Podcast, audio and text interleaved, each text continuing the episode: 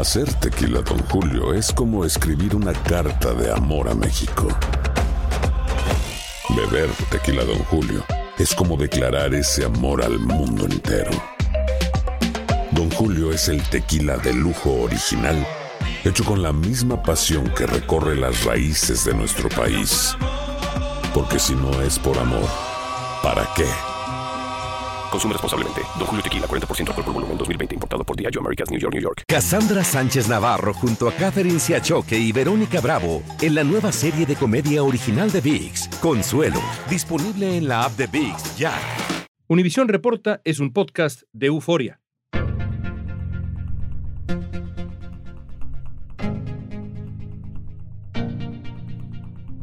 Este año la inflación alcanzó niveles de los más altos en la historia, en medio de situaciones que han golpeado la economía como los problemas en las cadenas de suministro causados por la pandemia o la invasión de Rusia a Ucrania. Uno de cada cuatro americanos tiene que dejar cosas en los anaqueles de los supermercados porque no tiene suficiente dinero. La mayoría de los hogares en Estados Unidos siguen observando este, incrementos en los precios. Los números han estado en rojo durante meses y se habla de una inminente recesión. Hay economistas que están debatiendo esto. Unos dicen que ya estamos en la recesión. Gabriel Casabe, experto en economía e investigador del Independent Institute de Oakland en California, nos va a ayudar a entender el estado de la economía actual, qué dicen los indicadores realmente y si estamos o no al borde de una recesión. Hoy es viernes 19 de agosto, soy León Krause y esto es Univisión Reporta.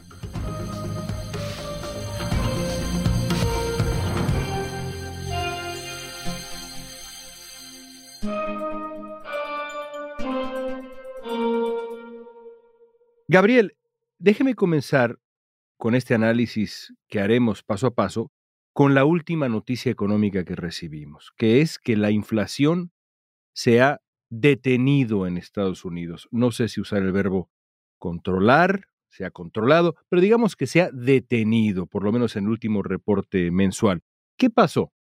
Bueno, a ver, eh, León, primero yo como docente universitario y de temas económicos, cuando hablo de inflación, hago un poco de docencia con los amigos que nos escuchan, es yo me refiero a lo que se infla, aparte de la paciencia de nosotros los ciudadanos, es la oferta de dinero, es la cantidad de dinero.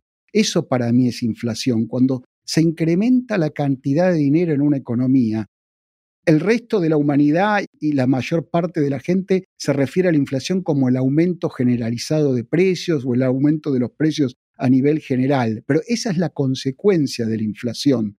Cuando todo empieza a subir, vemos que hay algo ajeno a la economía o al mercado propiamente dicho que está ocurriendo, es el aumento en la cantidad de dinero. Desde 2008 hasta 2020, o hasta el presente, mejor dicho, la cantidad de dinero en dólares en los Estados Unidos prácticamente se duplicó. Y en los últimos dos años, a consecuencia de todas las ayudas y todos los salvatajes que hicieron de las personas por el encierro que tuvimos a través de la pandemia, aumentó un 46%. Entonces, lo que hemos tenido hasta ahora, León, es un aumento sideral de la cantidad de dinero y por otra parte hemos tenido una merma en la oferta de bienes y servicios. Se interrumpió las cadenas de aprovisionamiento, de abastecimiento de China y de Asia Pacífico por la pandemia. Entonces tuvimos una mayor cantidad de dinero por un costado inyectándose y por el otro menos bienes y menos servicios. Eso hizo que los precios aumentaran. Hoy día, la Reserva Federal, que es la autoridad monetaria aquí en la nación, ha decidido contraer esa oferta de dinero. Lo que realmente está bajando la inflación ya está ocurriendo, que es la política monetaria de la Reserva Federal.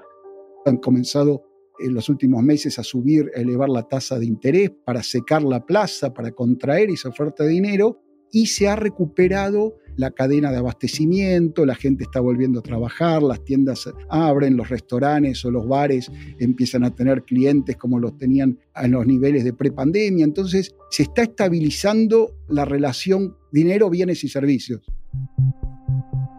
Para hacer frente a la inflación descontrolada que alcanzó una tasa de 9.1% en junio y se reflejó en el rápido aumento de precios de alimentos, gasolina y rentas, la Fed, la Reserva Federal, subió la tasa de interés dos veces en tres cuartos de punto porcentual.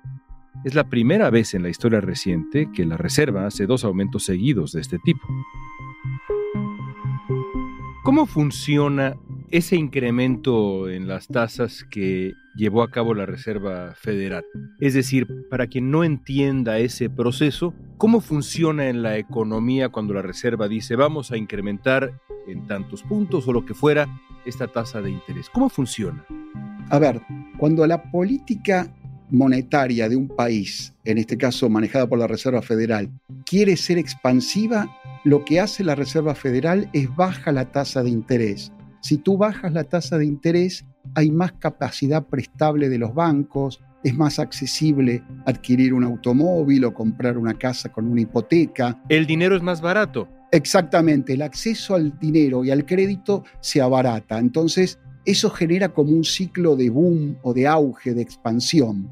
A ver, el problema, León, es que la economía puedes hacer cualquier cosa, lo que no puedes evitar pagar las consecuencias.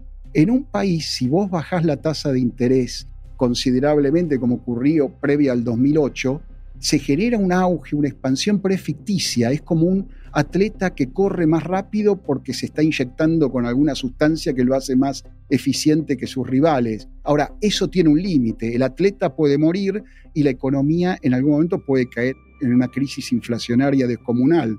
Entonces, en algún momento ese chorro de crédito barato hay que cerrar el grifo. Y esto es lo que ha comenzado a hacer la Reserva Federal ¿Qué es lo que está haciendo la Reserva Federal? Tratando de incrementar los intereses para que la gente le piense dos veces al comprar un auto con crédito, una casa a crédito, ir de vacaciones a crédito. Y eso es lo que cuando termina ese ciclo de auge, de expansión, viene lo que se suele llamar la depresión.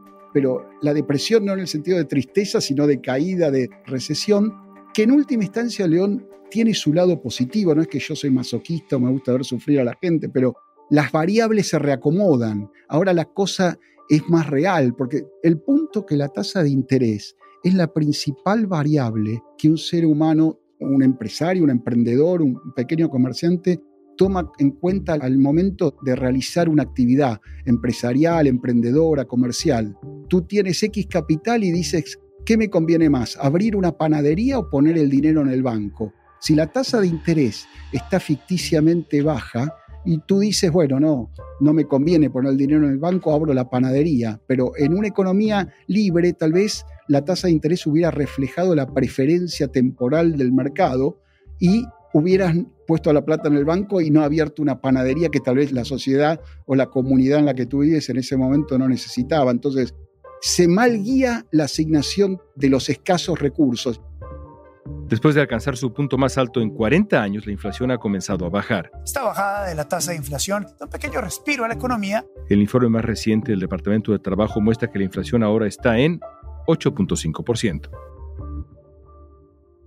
El hecho de que la inflación se haya detenido por ahora indica que esas medidas que tomó la Reserva Federal para meter, digamos, un freno al dinero barato, al crédito barato, están funcionando?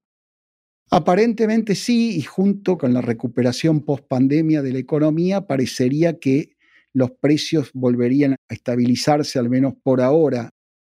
Pero algo que a mí me parece importante, León, yo por mi acento te darás cuenta que soy de Argentina, yo he vivido toda mi vida en la inflación, es decir, yo en primera persona fui una víctima de la inflación desde que nací. En el año 89-90 tuvimos 3.000% anual de inflación. Los negocios cerraban porque no podían prever nada. Es decir, cuando uno vive en un contexto inflacionario no tiene futuro.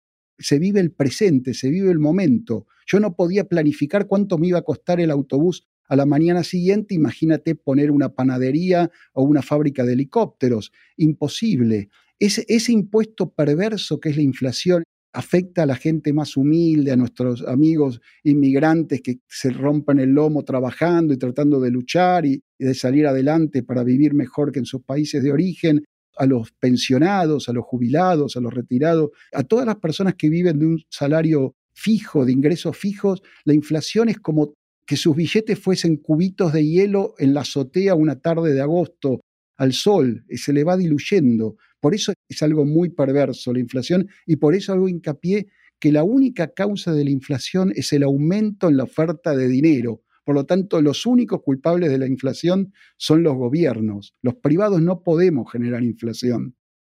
Por eso los gobiernos nos cobran impuestos, porque saben que si emiten dinero para financiar todos sus gastos, sería un caos. Por eso existen los impuestos. ¿Qué más quisieran los gobernantes no tener impuestos ni exprimir a la gente con tributos y financiarse imprimiendo papelitos? Como eso no funciona, tienen que generar impuestos. Al volver veremos qué dicen los indicadores de desempleo y si estamos o no a las puertas de la famosa recesión.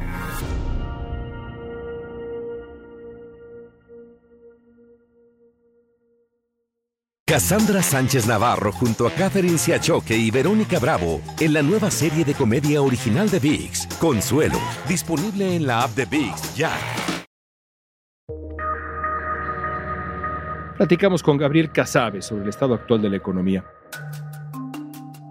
Las cifras más recientes muestran que solo en julio más de 528 mil personas consiguieron trabajo en Estados Unidos. Es un número que supera ampliamente lo que se esperaba para este periodo. También la tasa de desempleo cayó a 3.5%, esto en comparación a que los últimos cuatro meses se mantenía en el 3.6%. Gabriel, toquemos otro factor.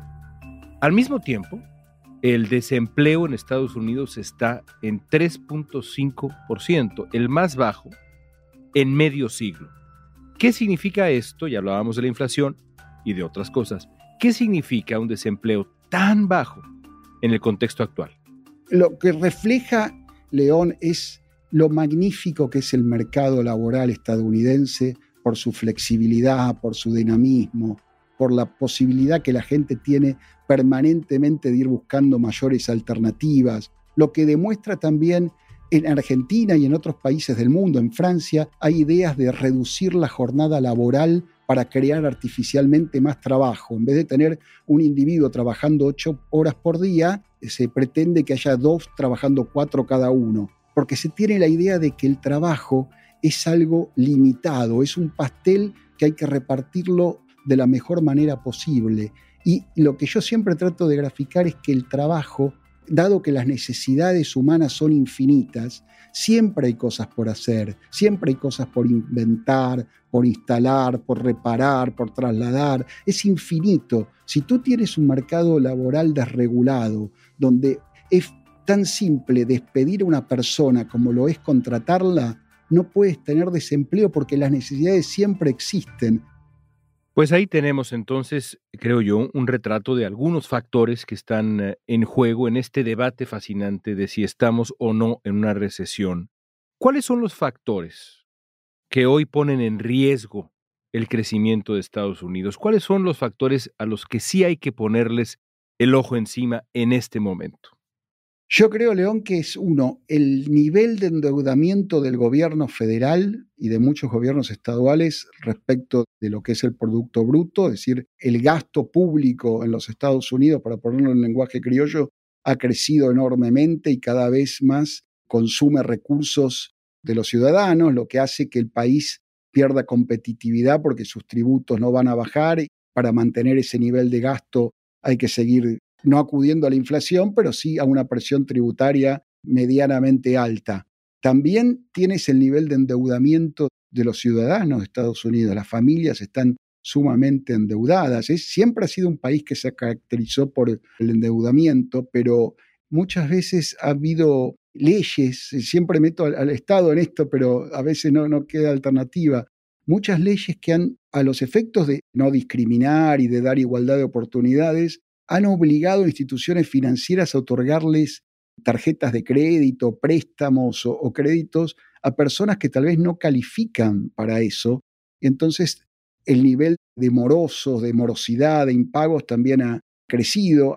También estamos con el tema energético. Todavía somos el principal nación productora de petróleo, pero seguimos siendo dependientes de suministros del exterior. Acuérdate que hace poco viajó el presidente Arabia Saudita pedirles que no disminuyan la cantidad de crudo que bombean diariamente. Estamos agotando las reservas de emergencia del petróleo, esa emergencia que el gobierno de Estados Unidos detenta y que la utiliza para salir a vender gasolina cuando el precio de la misma sube mucho. Desde 1980 eso no se veía. Así que tenemos problemas en materia energética, tenemos problemas de endeudamiento, un Estado federal que es muy pesado. Y bueno, seguimos siendo la principal nación del planeta, pero nos hace perder posiciones con el tiempo. Gabriel, el New York Times describe estos días este momento que vivimos como un momento económico peculiar, singular. Yo le preguntaría, ¿por qué estamos hablando de una posible recesión cuando la economía estadounidense también muestra señales inequívocas de fortaleza? Bueno, León, sí, hay un debate en el país sobre si estamos o no en recesión o sobre si la recesión va a presentarse en algún momento pronto.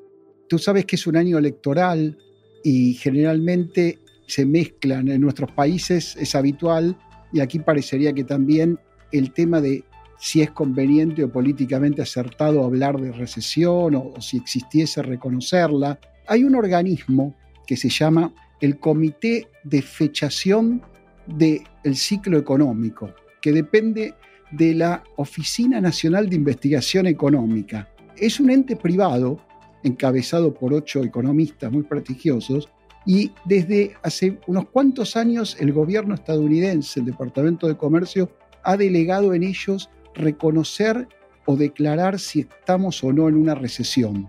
Y lo que hace es analizar distintas variables y el criterio es si por dos trimestres consecutivos hubo un descenso del Producto Bruto Interno Real en el país, estaríamos en una recesión. Se lo toman, como te digo, en el largo plazo, generalmente mucho después lo declaran. La vez que lo hicieron con más premura fue en 2020, cuando en abril, a los pocos meses, ellos declararon que hubo una recesión, que se perdieron 22 millones de empleos y etcétera, lo que nosotros sabemos del comienzo de la pandemia.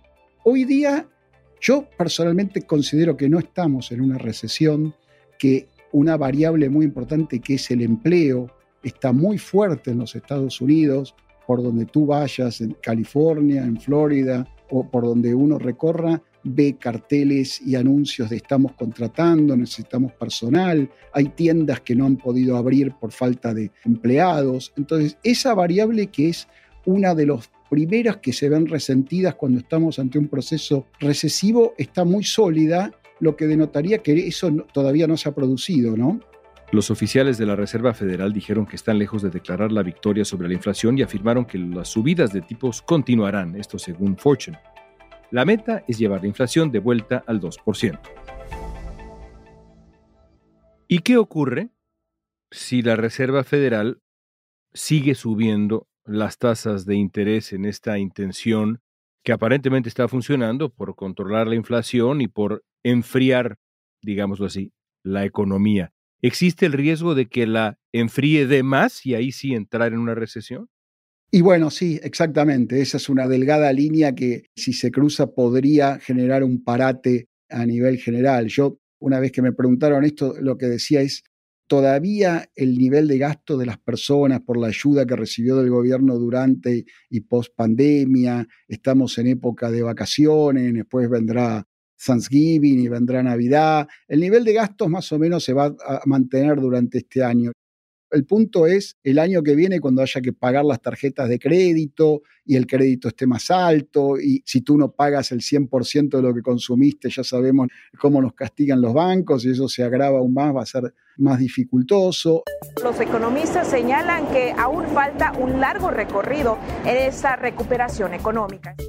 Entonces, es como algunos economistas llaman una sintonía fina, es decir, estar mirando en el mercado hasta cuándo tú puedes manipular la tasa de interés y cuándo dejas de crear una expansión y pasas a generar un parate o una recesión. El próximo mes de septiembre se anticipa un nuevo reporte por parte de la Reserva Federal donde se anticipa que la tasa de interés vuelva a aumentar. Eso es un punto muy sutil y muy difícil muchas veces. Es decir, cualquiera de nosotros tal vez no sabe que va a cenar mañana por la noche. Imagínate para un país de 300 y pico de millones de habitantes, monitorear todo eso para no generar una depresión en una ciencia social como es la economía es muy difícil. Así que sí, una vez que te pones a jugar con esa perilla, tienes que ser muy cuidadoso, es decir, no, no irte del otro lado porque generas consecuencias que después repercuten en toda la sociedad. Entonces, en conclusión, Parece que no estamos en recesión en este momento tan singular, pero sin duda estamos en un momento de hilado fino, en donde las autoridades pertinentes tienen que ser muy cuidadosas con cómo mueven esta palanca, cómo afinan con esta perilla. Mucho cuidado. Exactamente, concuerdo con esa reflexión tuya, León, sí, comparto plenamente eso. Hay que tener discreción en el manejo de esa perilla, sí. Pues gracias por explicarnos este momento tan, pero tan peculiar. Gracias, Gabriel. Bueno, muchas gracias a ti. Aunque los indicadores están empezando a mostrar una mejoría, todavía es pronto para decir que la economía está fuera de peligro. Para llegar a la meta de llevar la inflación al 2%, Charles Evans, presidente del Banco de la Reserva Federal de Chicago, declaró a Bloomberg que no solo van a seguir aumentando las tasas, también se espera que los aumentos sean hasta del 3.75% o del 4% a finales del 2023. Y mientras siguen subiendo las tasas, el riesgo de entrar en una recesión, pues sí, seguirá latente.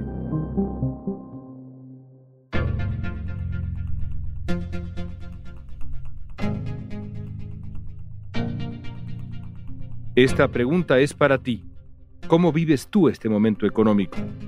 Usa la etiqueta Univisión Reporta en redes sociales y danos tu opinión en Facebook, Instagram, Twitter o TikTok. Si te gustó este episodio, síguenos y compártelo con otros. En la producción ejecutiva, Olivia Liendo. Producción general, Isaac Martínez. Producción de contenidos, Mili Supan. Asistencia de producción, Débora Montaner. Música original de Carlos Jorge García, Luis Daniel González y Jorge González. Soy León Krause. Gracias por escuchar Univisión Reporta.